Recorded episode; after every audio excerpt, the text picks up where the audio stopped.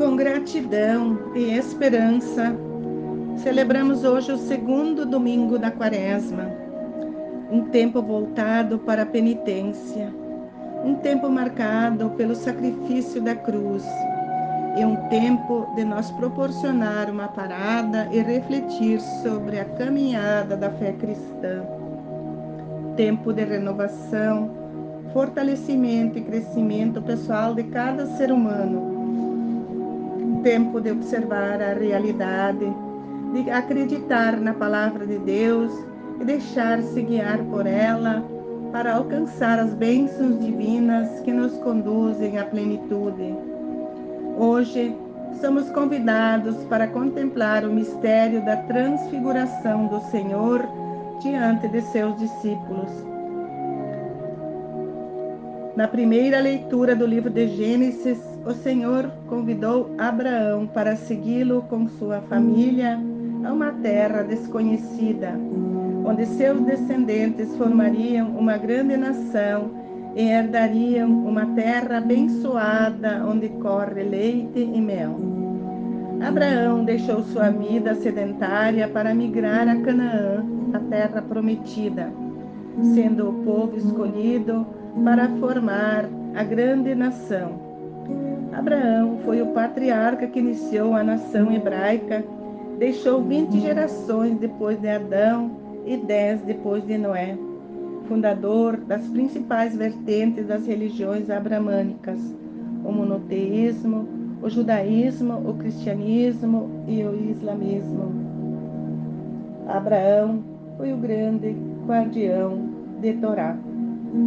A segunda leitura Paulo relata a Timóteo que o sofrimento que nos fortalece, aqueles que sofrem por seguir o Evangelho, conquistam a graça para a eternidade, pois Jesus destruiu a morte e ressuscitou a vida e a imortalidade pelo Evangelho. O Evangelho de Mateus traz o relato da transfiguração. Jesus prepara seus discípulos que eles haveriam de estar com ele no Horto das Oliveiras para o momento de sua paixão e morte. Para chegar à glória da ressurreição, era necessário passar pela cruz. Jesus convidou Pedro e Tiago e João, seu irmão, e os levou para o alto da montanha e se transfigurou diante deles seu rosto brilhou como o sol e suas vestes brancas como a luz. E junto dele apareceram conversando Moisés e Elias, profetas que já haviam partido. Os discípulos se surpreenderam e não sabiam como agir.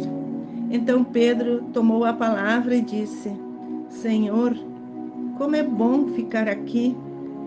Se quiseres, Vou fazer três tendas, uma para ti, outra para Moisés e outra para Elias.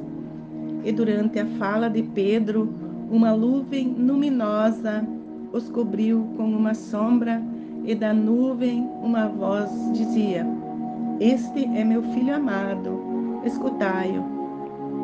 Os discípulos assustados caíram com o rosto por terra. Jesus os tocou e lhe disse: Levantai-vos e não tenhais medo. Quando eles ergueram os olhos, viram somente Jesus. Esse cenário da transfiguração é como uma pausa restauradora, onde Jesus anuncia que deverá sofrer muito e morrer na cruz. Ele quer mostrar aos discípulos que o sofrimento de um cristão não tem sentido em si, o sofrimento é vivenciado à luz da ressurreição. Não seguimos um Deus morto, mas sim um Cristo ressuscitado. A experiência da transfiguração nos fala da certeza da Páscoa. Os discípulos iam vivenciar uma noite de dor e incertezas, mas Jesus os prepara para a manhã da Páscoa. Tira as dúvidas e traz um sentido para a existência, a ressurreição. O Evangelho traz a mensagem do sentido que damos para a nossa vida. é viver na esperança de que não sucumbimos com a morte se participarmos da experiência dos discípulos, poderemos contemplar a ressurreição. Quaresma é tempo de acompanhar Jesus no Horto das Oliveiras e voltaremos renovados. Poderemos ser fonte de bênção para as pessoas, a exemplo de Abraão e do próprio Jesus, vivenciando nossas vitórias a cada dia, superando e compreendendo as nossas aflições. Glória ao Pai, ao Filho e ao Espírito Santo. Amém.